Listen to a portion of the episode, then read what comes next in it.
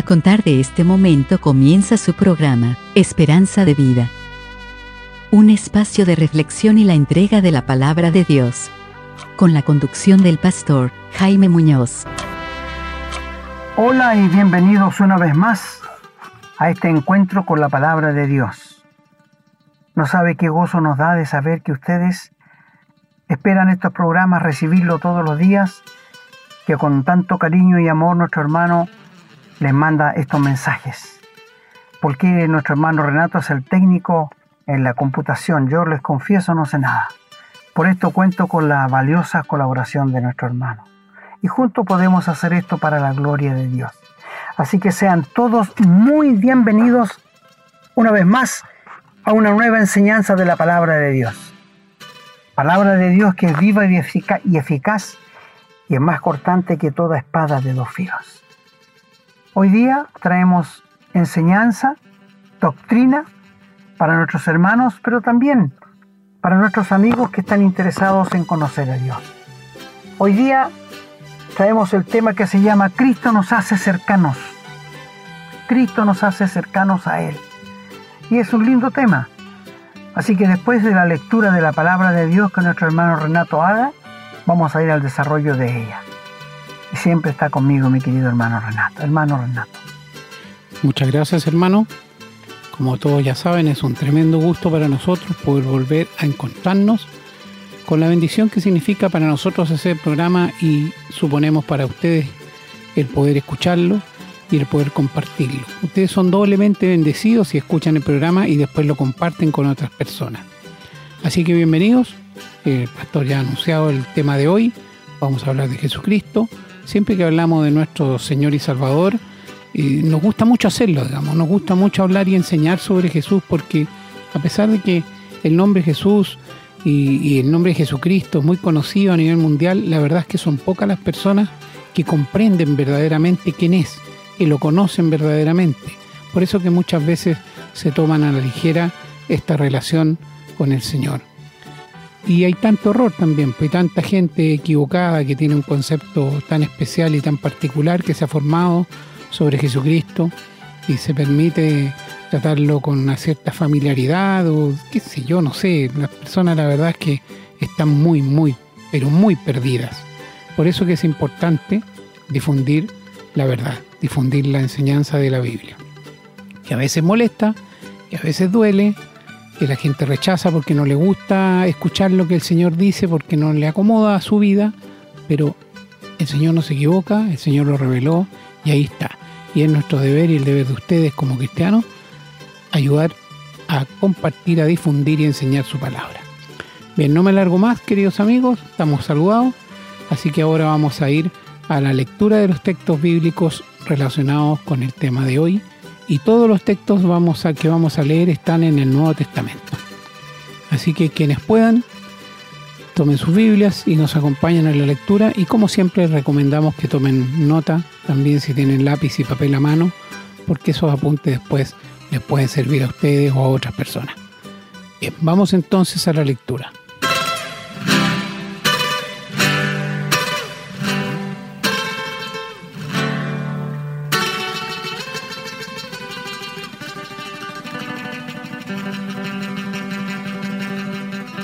Vamos a comenzar entonces la lectura y como ya dijimos, todos los textos están en el Nuevo Testamento.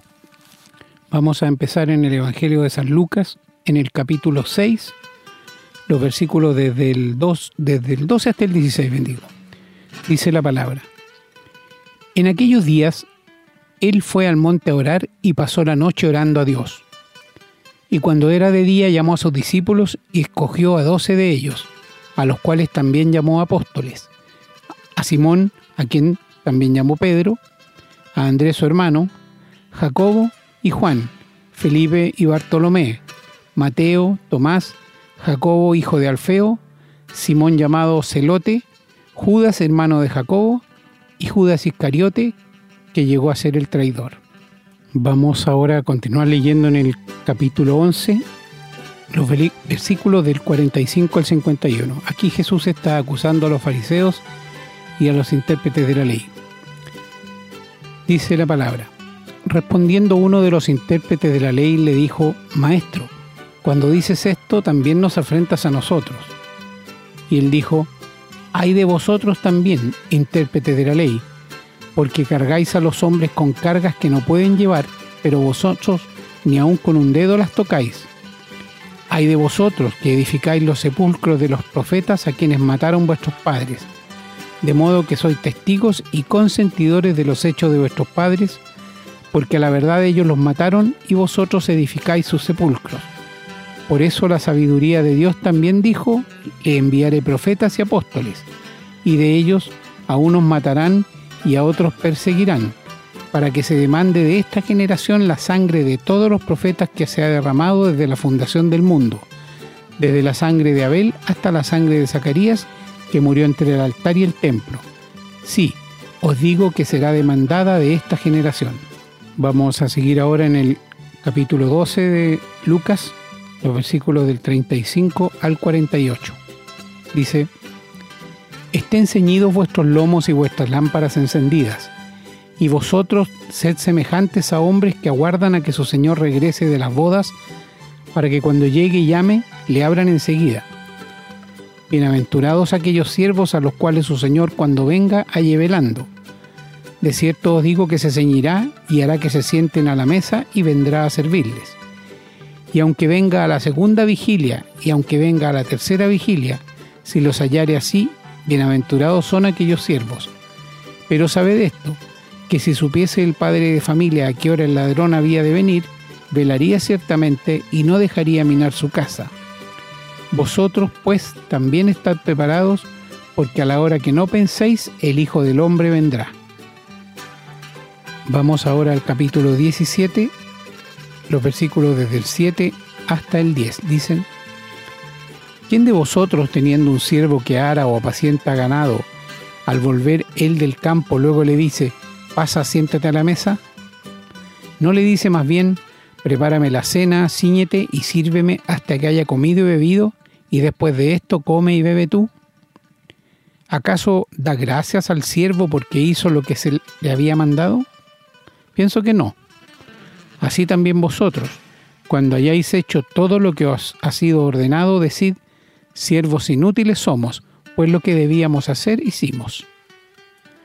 Vamos a continuar ahora en el Evangelio de San Juan, en el capítulo 15, los versículos desde el 13 hasta el 17.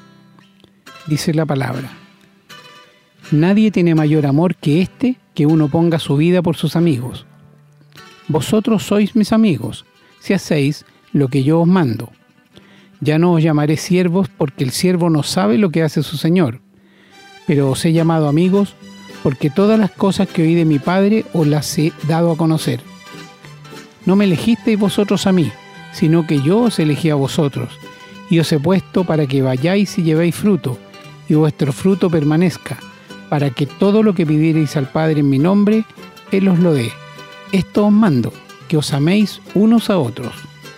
Vamos ahora a la carta a los romanos, en el capítulo 8, los versículos del 28 al 30 dicen, y sabemos que los que aman a Dios, todas las cosas les ayudan a bien, esto es, a los que conforme a su propósito son llamados. Porque a los que antes conoció, también los predestinó para que fuesen hechos conformes a la imagen de su Hijo, para que Él sea el primogénito entre muchos hermanos. Y a los que predestinó, a estos también llamó, y a los que llamó, a estos también justificó, y a los que justificó, a estos también glorificó. Vamos a continuar ahora en la carta a los Efesios, en el capítulo 2, los versículos del 19 al 22. Dice la palabra.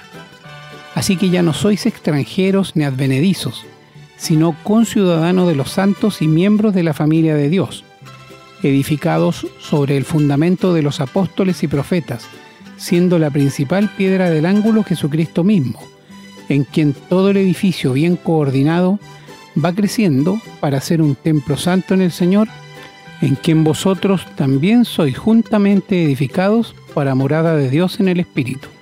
Y vamos a terminar la carta de hoy en Hebreos capítulo 2, los versículos de 9 hasta el 18 que dice, Pero vemos a aquel que fue hecho un poco menor que los ángeles, a Jesús, coronado de gloria y de honra a causa del padecimiento de la muerte, para que por la gracia de Dios gustase la muerte por todos. Porque convenía a aquel por cuya causa son todas las cosas y por quien todas las cosas subsisten, que habiendo de llevar muchos hijos a la gloria, perfeccionase por aflicciones al autor de la salvación de ellos. Porque el que santifica y los que son santificados, de uno son todos, por lo cual no se avergüenza de llamarlos hermanos diciendo, anunciaré a mis hermanos tu nombre, en medio de la congregación te alabaré. Y otra vez, yo confiaré en él. Y de nuevo, he aquí yo y los hijos que Dios me dio. Así que por cuanto los hijos participaron de carne y sangre, él también participó de lo mismo para destruir por medio de la muerte al que tenía el imperio de la muerte, esto es al diablo, y librar a todos los que por el temor de la muerte estaban durante toda la vida sujetos a servidumbre. Porque ciertamente no socorrió a los ángeles, sino que socorrió a la descendencia de Abraham, por lo cual debía ser en todo semejante a sus hermanos, para venir a ser misericordioso y fiel sumo sacerdote en lo que a Dios se refiere, para expiar los pecados del pueblo. Pues en cuanto él mismo padeció siendo tentado, es poderoso para socorrer a los que son tentados. Amén, hermanos. Oramos pidiéndole al Señor que bendiga su palabra, que permita que podamos entenderla, comprenderla y hacerla viva para nosotros y también para otras personas. Bien, vamos entonces ahora a continuar con el desarrollo del tema de hoy. Estamos presentando su programa, Esperanza de Vida. Les recordamos que pueden escribirnos a la casilla de correo electrónico contacto. Nos gusta mucho recibir su correspondencia y nos comprometemos a responderla lo antes posible. También les recordamos que pueden encontrar estos programas en Facebook y, en formato de podcast, en las plataformas Spotify y Google Podcast. Siempre bajo el nombre Esperanza de Vida.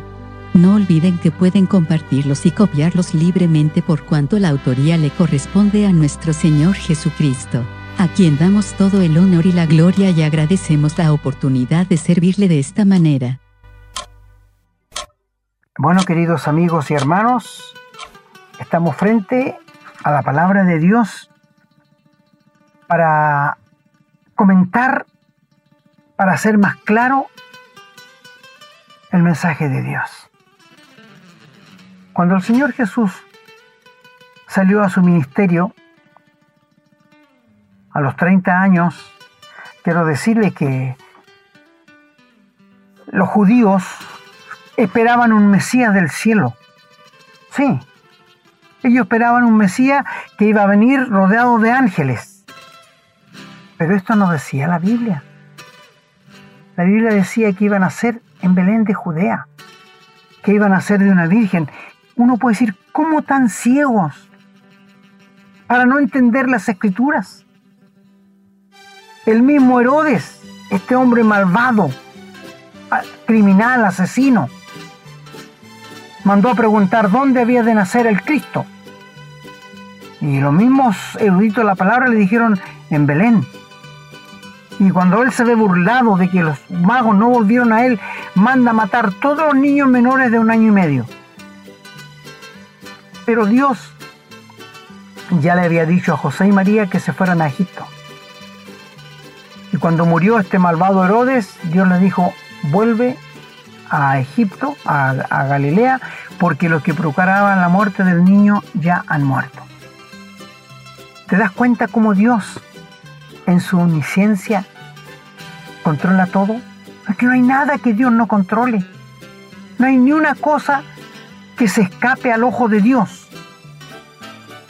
Un Dios infinito, un Dios sublime, un Dios cuyo carácter es santo, un Dios que está sobre todos, un Dios que es un eterno yo soy, que es el alfa y la omega, el principio y el fin, que estuve muerto, dice, pero vivo por los siglos de los siglos.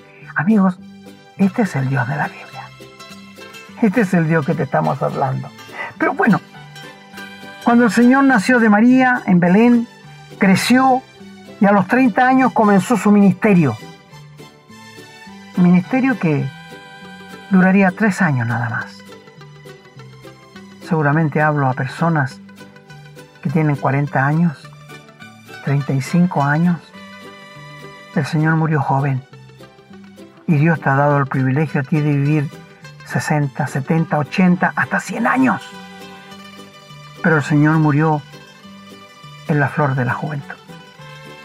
Porque su obra era venir a morir su vida en la cruz para quitar nuestra culpa.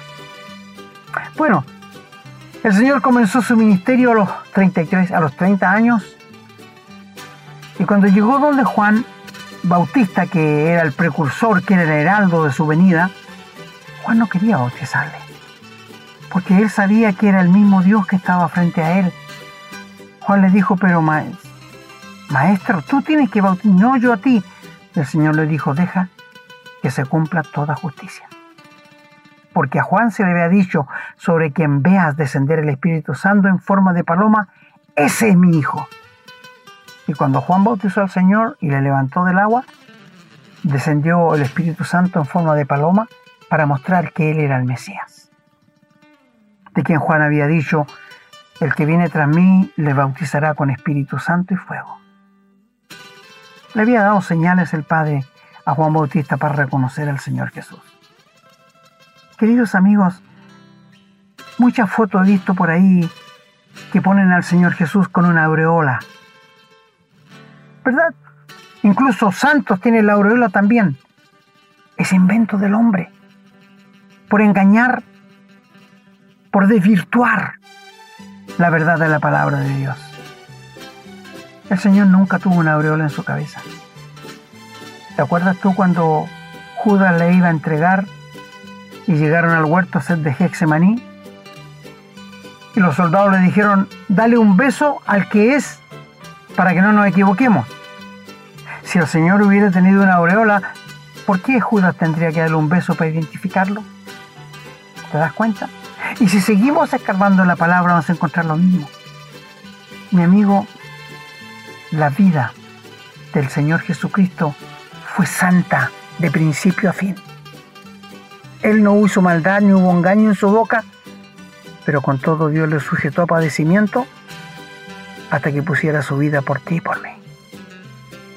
Bendito sea nuestro Señor Jesús, que nunca hizo maldad ni hubo engaño en su boca, quien podía decir, ¿quién me acusa de pecado? Quien podía decir, el diablo nada tiene en mí. Que podía representarnos en la cruz. No había otro. Él era el único de quien Dios abría los cielos para decir, este es mi Hijo amado, en Él tengo contentamiento, en Él se, contenta mi corazón, este es el hombre que siempre quise, pero que cayó en el huerto de Edén, que fue Adán. Hasta el día de hoy, amigo, Dios exige de ti y de mí que nazcamos perfectos. Que nuestra madre, cuando nos dé a luz, seamos perfectos sin pecado. Usted me dirá, eso es una imposibilidad. Sí, mi amigo, estoy muy de acuerdo contigo.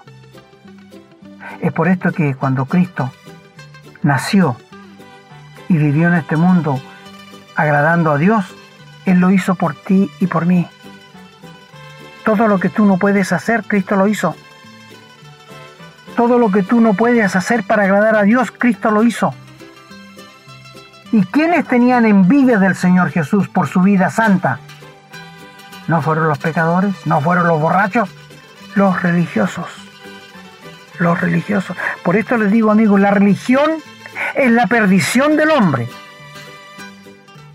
Bien dijo un chino por ahí que la religión es el opio de los pueblos porque los adormece. Una gran verdad. La religión trata de sosegar la conciencia que le sigue acusando de su culpa, del pecado. Bueno, el Señor Jesús anduvo 30 años aquí en la tierra, pero cuando comenzó su ministerio llamó a 12, que le llamó apóstoles. Un apóstol es un enviado. E, eso dice la palabra de Dios.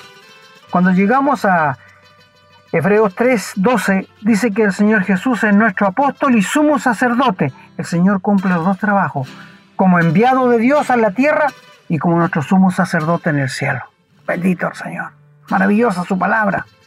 Cada día se gloria más uno al leer la Biblia y encontrar cosas maravillosas. Pero el Señor Jesús llamó a doce para que estuviesen con Él y para enviarlos a predicar. Primero, el Señor tuvo que enseñarles adoctrinarlos, mostrarles la palabra de Dios para poder enviarlos.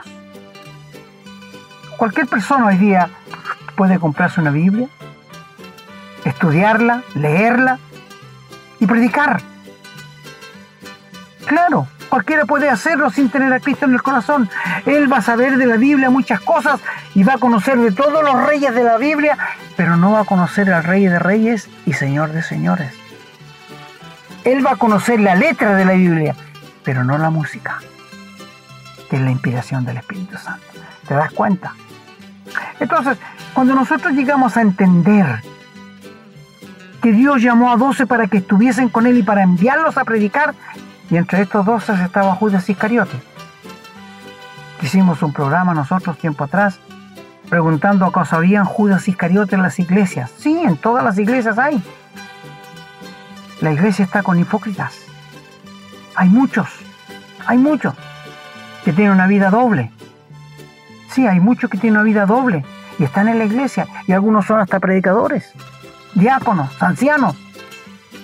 Qué vergüenza, ¿verdad? Bueno, y el Señor llamó a doce y estuvo con ellos, les enseñó y los envió a predicar. Y les dio poder que se sujetaban a los espíritus que podían sanar enfermos y entre ellos estuvo Judas. Pero no es mi propósito. Ahora fue lo primero que Dios les dijo apóstoles. Yo pienso que hacía un año que estaba con ellos el Señor y cuando iban cruzando el lago el Señor se acostó a dormir en el bote de Pedro y se levantó una gran tormenta. Hombres fieros de mar como ellos no tenían que asustarse. La tempestad tiene que haber sido muy grande. Y el Señor dormía plácidamente en la popa. Y fueron corriendo y le dijeron, Señor, ¿no tienes cuidado que perecemos? O sea, no le importaba al Señor, eran ellos. ¿No te da cuidado que vamos a morir? El Señor se levanta y le dice a hombres de poca fe, calla el viento y el mar se mudece. Y ellos se preguntan, ¿quién es este? Todavía no lo conocían después de un año. ¿Quién es este que el mar y el viento le obedecen? No sabían que estaban frente a un Dios soberano, a un Dios trino, a un Dios todopoderoso, a un Dios infinito, que todo lo puede y todo lo es. Tuvieron que llegar a conocerlo después. Pero lo primero el Señor les puso apóstoles. Apóstoles. El programa se intituló hoy día que Cristo nos hace cercanos a Él. Apóstoles. Esto fue. Luego, después de apóstoles, el Señor le llama siervos, siervos. Es decir, el que sirve a una persona tiene como patrón, o el que es esclavo eh, frente a otro, un siervo. Y en este, en este servicio, todos nosotros somos siervos de Dios hoy día. Aparte de ser hijos de Dios, somos siervos y también otros títulos que el Señor nos ha dado. Pero el Señor Jesús después de apóstol, aunque esto quedó hasta el final porque en Efesios 2 dice que nosotros hemos sido edificados sobre la doctrina que los apóstoles nos dejaron. Ellos fueron fieles en entregar todo lo que el Señor le había entregado. Es fidelidad de entregar todo tal cual el Señor lo había dejado. Y para esto tenemos nosotros que ir a Timoteo que dice que enseñemos a hombres que sean fieles para entregar también a otros la palabra de Dios y ha llegado hasta nosotros con tanta fidelidad. Mi amigo, la palabra de Dios tiene poder. La palabra de Dios tal cual está tiene poder. ¿Qué hermano no ha experimentado el poder de la palabra de Dios?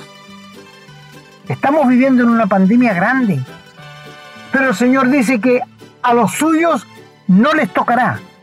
que la peste destructora no llegará a nosotros. Podrán caer a nuestro lado miles, diez mil, pero a nosotros no nos tocará. ¿Y esto qué lo dice? Dios en su palabra en el Salmo 91. Yo lo creo. Yo sé que no nos va a tocar. Porque tenemos un resguardo de Dios que nos cuida. Así que lo primero que el Señor llamó fueron apóstoles, a los doce.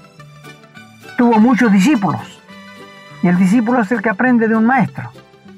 Hubieron muchos discípulos, pero apóstoles solamente hubieron doce. Ahora, estos nombres de los doce apóstoles van a estar inscritos en el fundamento de la iglesia, de la nueva ciudad en el cielo, y va a estar puestos los doce nombres en el fundamento de la santa ciudad. ¿Sabías esto? Y van a haber doce puertas con los doce nombres de las doce tribus de Israel. Maravilloso todo esto, amigos. Esplendoroso poder estudiarlo. Bueno, como apóstoles fueron enviados de Dios, como siervos estuvieron al lado del Señor sirviéndole muy de cerca. Fíjate, ¿te acuerdas cuando el Señor Jesús, antes de ir a la cruz, quiero decirte a los que estudian la Biblia, que el capítulo 13, 14, 15, 16 y 17 del Evangelio de Juan, esas palabras, esos cinco capítulos, fueron dichos en el aposento alto antes que el Señor fuera a la cruz. Toda la enseñanza que tú ves ahí, toda esa enseñanza está en esos cinco, versículos, cinco capítulos. El Señor dijo a sus discípulos que Él se iba a ir, lo que hizo mucha tristeza en el corazón de los discípulos. El Señor les dijo que el mundo los iba a aborrecer cuando Él no estuviera. Si a mí me han aborrecido, ustedes también los van a aborrecer. El Señor se ha dicho que Judas le iba, que uno le iba a traicionar. El Señor también le dijo a Pedro que lo iba a negar tres veces. Es decir, hubieron razones para que los discípulos estuvieran con mucha pena, con mucha tristeza. Y en el capítulo 14, verso 1, el Señor le dice, no se turbe vuestro corazón ni tengan miedo. En la casa de mi Padre muchas moradas hay. Trató de consolar el corazón de los discípulos. Y cuando el Señor dice, yo soy el camino, la verdad y la vida, nadie viene al Padre si no es por mí, Felipe le dice, Señor, muéstranos al Padre y nos basta. Ahí vamos a quedar tranquilos. A lo que el Señor le dice, nunca espero esta respuesta. ¿No crees que yo soy en el Padre y el Padre en mí? El que me ha visto a mí, ha visto al Padre. Perfecta unidad de la Trinidad de Dios. Dios Hijo, Dios Padre, Dios Espíritu Santo, tres personas, pero un solo Dios. De la misma materia. Lindo, ¿ah? Unidad. Perfecta unidad en la diversidad. Lindo, perfecto todo esto. Bueno, y el Señor Jesús tuvo que enseñarles allí que de ahí en adelante ahora van a tener que tener fe. Antes no la necesitaban porque tenían al Señor Jesús al frente. Pero cuando Él se vaya, ahora van a tener que tener fe en Dios. Y cuando pidan algo ahora, yo no voy a estar con ustedes, pero pídanle a mi Padre en mi nombre y yo lo voy a hacer. Esto significa que tenían que tener fe en Dios ahora. Esto es lo que les dijo el Señor allí a los apóstoles. Bueno, pero también, después de declararles siervos, el Señor les dijo algo más. Fíjese cómo va apóstol, siervo, y en Juan, donde leyó nuestro hermano en el capítulo 15, del 13 al 17, ya no les voy a llamar más siervos, les voy a llamar amigos, más cercanos. Se fija cómo poco a poco se acercó para que fueran semejantes al Señor Jesús. Este es el propósito de Dios.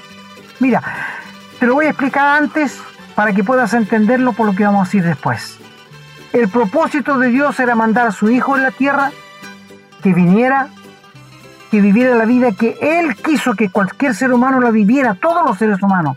Murió en la cruz, fue sepultado y resucitó. Cuando el Señor fue enviado a la tierra, fue enviado como unigénito del Padre pero cuando Él murió y resucitó, llegó a ser primogénito. Porque el deseo de Dios es tener muchos hijos semejantes al Señor Jesús. Sí. No dice Romanos 8, léelo, que el Señor está trabajando en sus hijos, modelándolos para hacerlos igual al Señor Jesús.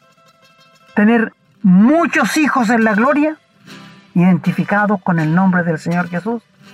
Este es el plan de Dios, este es el propósito que Dios tuvo al enviar a su Hijo a la tierra. Él quiere tener muchos hijos en la gloria. No te quedes afuera, no te quedes afuera.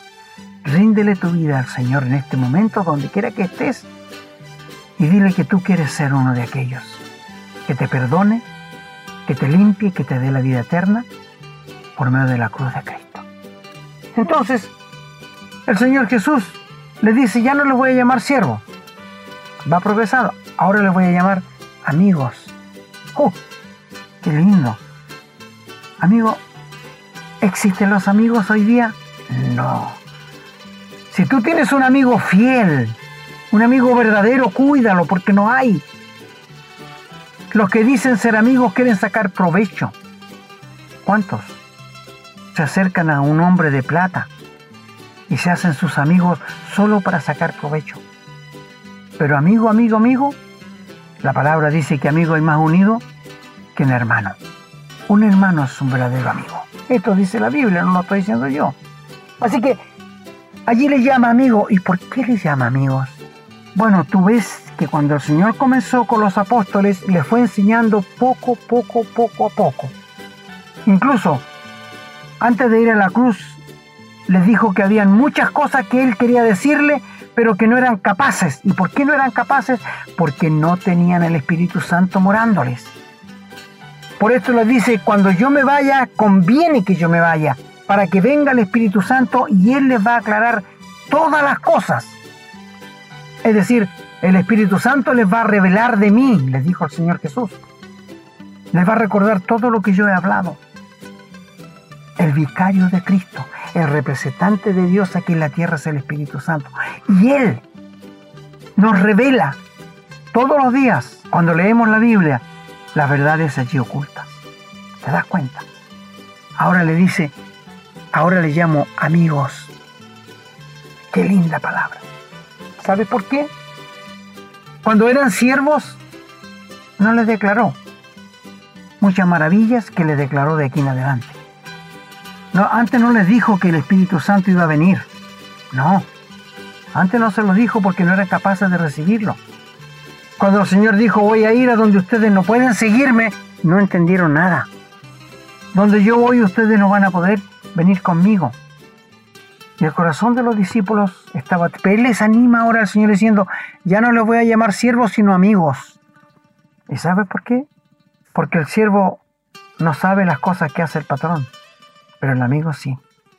Por ejemplo, si un patrón jamás va a juntar a sus trabajadores para decirle, mira, tengo un plan de rendir, de, de hacer un edificio grande de departamentos y arrendarlos, ¿qué te parece a ti? A los amigos se conversan esto, pero a un siervo nunca un patrón le va a revelar lo que tiene de planes para el futuro. A los amigos sí. Y por esto el Señor dice, porque todo lo que sé del Padre se los he revelado. Todo se los he entregado. Maravilloso. Maravilloso lo que el Señor les dice en esas palabras. Todo lo que sé acerca de mi Padre se los he revelado y lo que no les he revelado, el Espíritu Santo se los va a dar a conocer. Conviene que yo me vaya. Amigos, linda palabra. Apóstol, siervo, amigo. Qué lindo. Pero vamos a llegar a la, a la cúspide de esto. Cuando el Señor Jesús muere, es sepultado y resucita al tercer día, ¿qué fue que le dijo a las mujeres de los apóstoles? Ve a mis hermanos. Ahora son hermanos. Mira la cercanía cómo fue poco a poco. Ve a mis hermanos. Y cuando llegamos a la carta de Hebreos 2 dice, Cristo no se avergüenza de llamarnos hermanos. Aunque en la práctica dejamos mucho que desear, pero Él no se avergüenza de llamarnos hermanos, porque judicialmente Cristo nos ve santos y sin pecado. Quiero este, extenderme un, un poquito en esto que cuando el Señor perdona a un pecador, cuando el pecador se rinde a Cristo y le pide perdón por su pecado y acepta, confía en la muerte de Cristo, Cristo le salva, le perdona y le da la vida eterna y le hace una nueva criatura sin pecado. Es decir, la vida que Dios te da en el interior no puede pecar. Lo que peca es el viejo hombre. Hay un texto allí en el primero de Juan 3 que dice que el que es nacido de Dios no puede pecar. Cuando me convertí tuve una gran lucha. Sufrí mucho por ese texto, porque yo pecaba. Mis pensamientos me traicionaban. A veces me caí en mentira. Y, y me, no sabe cuánto sufrí. Pero estudiando la palabra de Dios, el Espíritu Santo me reveló que el que no puede pecar es el nuevo hombre que tengo dentro. Ese no puede pecar porque es la naturaleza de Dios. Es por esto que cuando Dios nos perdona, nos salva y nos da la vida eterna, manda su espíritu a vivir dentro de nosotros. Su naturaleza divina según según de Pedro 1.8. Y ese no puede pecar porque es santo. Lee Romanos 7 y 8. Pablo dice que él lo que no quiere hacer eso hace, pero ya no lo hago yo, sino el pecado que mora en mí, es decir, este viejo hombre. Pero el nuevo hombre que Dios pone dentro de nosotros no puede pecar porque es santo en naturaleza de Dios. Y cuando Dios judicialmente nos perdona, nos da la vida eterna, nos santifica, Él nos ve como al Señor Jesús aquí en la tierra, sin pecado. Y es por esto que cuando tú oras, hermano, y hablas a Dios, Él te escucha. Y puedes entrar a la presencia de Dios. Lo que rompe la comunión con Dios es cuando pecamos y no confesamos nuestro pecado. Cuando Cristo te perdona, te perdona el pecado pasado, presente y futuro. Y cuando tú pecas, hermano, tienes que confesar el pecado. Hay una gran diferencia entre confesar y pedir perdón. He conocido muchos hermanos que cuando pecan durante el día no lo confiesan a Dios y cuando llega la noche es tan fácil decir Dios perdona todos mis pecados. No. ¿Sabes lo que es la confesión? Es decirle a Dios con lujo de detalle lo que yo hice. Esa es una confesión. ¿Tú alguna vez, querido hermano, has tenido deseo de engañar a tu esposa? Con alguna compañera de trabajo, secretaria, no sé. Y has tenido el deseo de hacerlo, pero sabes que el Espíritu Santo te molesta que no lo hagas. Te has arrodillado y le has dicho a Dios, Dios, siento el deseo, pero yo no quiero hacerlo, pero la carne lo que... ¿Le has dicho esto a Dios? No. Y le has dicho, ayúdame para no pecar. Pero le has confesado a Dios que tu carne lo quería hacer. Dios ama la sinceridad en lo profundo, lo íntimo. Esta es una confesión. Dios quiere una confesión con lujo de detalles. Dios quiere que seamos sinceros con Dios, con nuestro Padre. Así que queridos amigos, el Señor nos llama hermanos. No se avergüenza de llamarnos hermanos. Y lee Hebreos 2, que es tan hermoso. Él no se avergüenza de llamarnos hermanos. El Señor Jesús, para Él, cuando se, cuando se dirige hacia nosotros, Él nos llama hermanos con mucha alegría. Y además que eso, Él nos llama hermano con mucha razón. Dice, en el versículo 9, pero vemos aquel que fue hecho un poco menor que los ángeles, a Jesús, coronado de gloria y de honra a causa del padecimiento de la muerte, para que por la gracia de Dios gustase la muerte por todos. Luego dice así, en el versículo 10, porque convenía aquel por cuya causa son todas las cosas, y porque en todas las cosas tienen vida, que habiendo de llevar muchos hijos a la gloria, está dando el Padre, perfeccionarse por aflicción al autor de la salvación de ellos porque el que santifica y los que son santificados de uno son todos, por lo cual no se avergüenza de llamarnos hermano. Diciendo, anunciaré mis hermanos tu nombre, y en medio de la migración te alabaré, y otra vez yo confiaré de nuevo. Y de nuevo aquí yo y los hijos que Dios me dio. Queridos amigos, hermanos, muchas veces me ha tocado ir a visitar iglesias y no conozco a nadie allí. Y lo primero que le dicen a uno cuando llega ahí, hola hermano. Yo le digo, ¿me, espera un poquito por favor? Y le pregunto, ¿es usted un hijo de Dios? ¿Tiene la vida eterna? Que admirándome así, porque decir hermano es muy liviano. Porque a veces alguien le dice hermano a uno y el papá de él es Satanás, no es Dios. no es convertido. ¿Cómo le voy a decir, hermano? No, la palabra de hermano es sagrada para Dios y tan liviana que se unen, ¿no es cierto? Claro, yo te digo, eh, muy, muy liviana. Es lindo llamarnos hermanos cuando sabemos que hemos pasado de muerte a vida y cuando tenemos a Jesucristo en el corazón. Porque Dios está trabajando, lee Romanos 8, por favor, y vas a ver allí que el Señor está trabajando contigo, conmigo, para hacernos semejantes al Señor Jesús.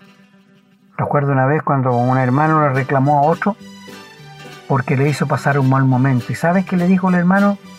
Querido hermano, Dios no ha terminado conmigo, está trabajando conmigo.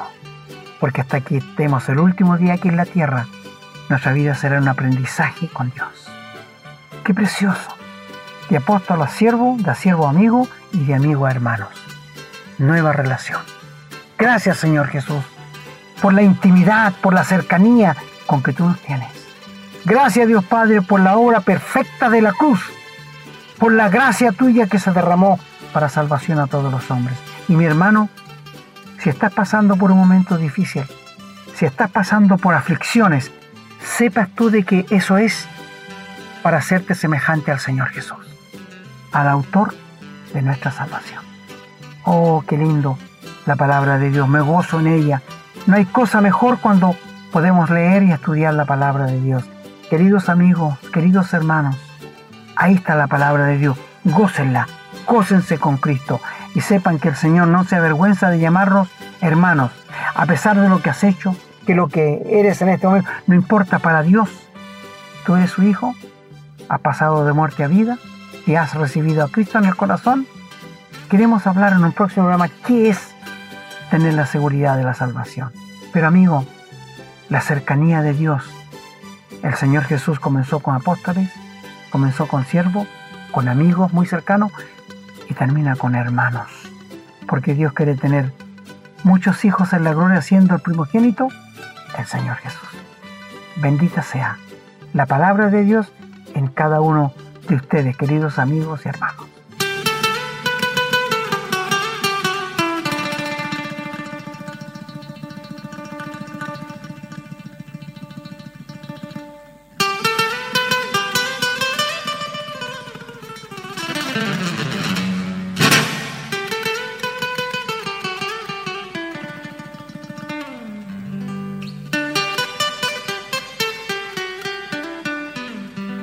Bueno, queridos amigos, hermanos, hemos llegado ya al final del programa. Esperamos sinceramente de todo corazón que hayan podido comprender la cercanía que podemos llegar a tener los hijos de Dios con nuestro amado Señor Jesucristo. El pastor lo explicó muy bien en los pasos cómo el Señor se va acercando hasta llegar a llamarnos hermanos. A veces pienso si seremos capaces de comprender realmente lo que eso significa. Hay personas a lo mejor a las que les cuesta muchísimo darse cuenta qué significa ser hermano de Dios. Por la fe se entiende. ¿Qué significa realmente confiar nuestra vida en sus manos? Entregarse completamente a Dios. Y mis limitaciones humanas, que también las tenemos todos, obviamente me hacen darme cuenta de que no es tan simple darse cuenta de lo que eso significa. La única manera de poder vivirlo es poner toda nuestra fe y confianza en nuestro Señor Jesucristo. Ahora, nuestro ego, nuestra manera de ser y nuestros pensamientos siempre nos llevan al, al pero, que si será necesario. La verdad es que el Señor dijo que si tuviéramos la fe necesaria podríamos mover montañas. El Señor no decía las cosas por decirlas. La verdad es que nos falta mucha fe, queridos amigos hermanos. Y ahí es donde entra mi preocupación cuando el Señor habla de su manada pequeña. ¿Cuántas personas hoy día escucharon este programa? ¿Cuántas personas que creen realmente que son salvas, pero que no han sido convertidas de verdad? Se van a encontrar con la tremenda sorpresa cuando lleguen algún día a la presencia del Señor y sean condenadas cuando pensaban, creían que eran salvas. Ahí es donde está el, el meollo de este tema.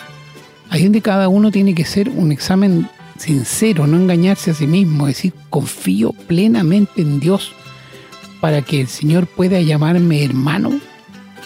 ¿Realmente tengo ese nivel de cercanía con el Señor, ese nivel de confianza? ¿Le he entregado mi vida completamente? Bueno, cada uno de ustedes sabrá la respuesta que tiene esta pregunta. Pero es tan importante ser honesto porque mientras estén escuchando este programa todavía hay tiempo de arrepentirse de verdad, de entregarse de verdad, entregar la vida al Señor. Bien, queridos amigos hermanos, yo me despido, muy agradecido al Señor, agradecido a la bendición que nos ha dado de poder traer este programa y todos los programas que traemos, le pedimos al Señor humildemente que nos permita continuar haciéndolo y a ustedes también que, que compartan los programas. Y oramos pidiéndole al Señor una bendición para cada uno de ustedes, para sus familias, para sus hogares. Será entonces, si Dios lo quiere, hasta una próxima. Los dejo con la despedida del pastor. Bueno, una vez más hemos llegado ya al final de la palabra de Dios, que el tiempo se hace tan corto hablando de las cosas de Dios, pero deseamos que ustedes hayan entendido y a nuestros amigos que no tienen a Cristo en el corazón, que no pierdan el privilegio de ser en manos del Señor Jesús. Cristo te llama, Cristo te quiere salvar, Cristo te quiere perdonar. Tienes que rendirte en las manos de Dios, donde quiera que estés. No te olvides que Dios es omnipresente y está en todo lugar. El Señor bendiga su santa palabra y oramos para que así sea en cada vida de lo que la han escuchado. Será hasta una próxima. Hemos presentado su programa, Esperanza de Vida, un espacio de reflexión y enseñanza para la vida cristiana. Nos gustaría volver a contar con su sintonía. Que tengan un muy buen día.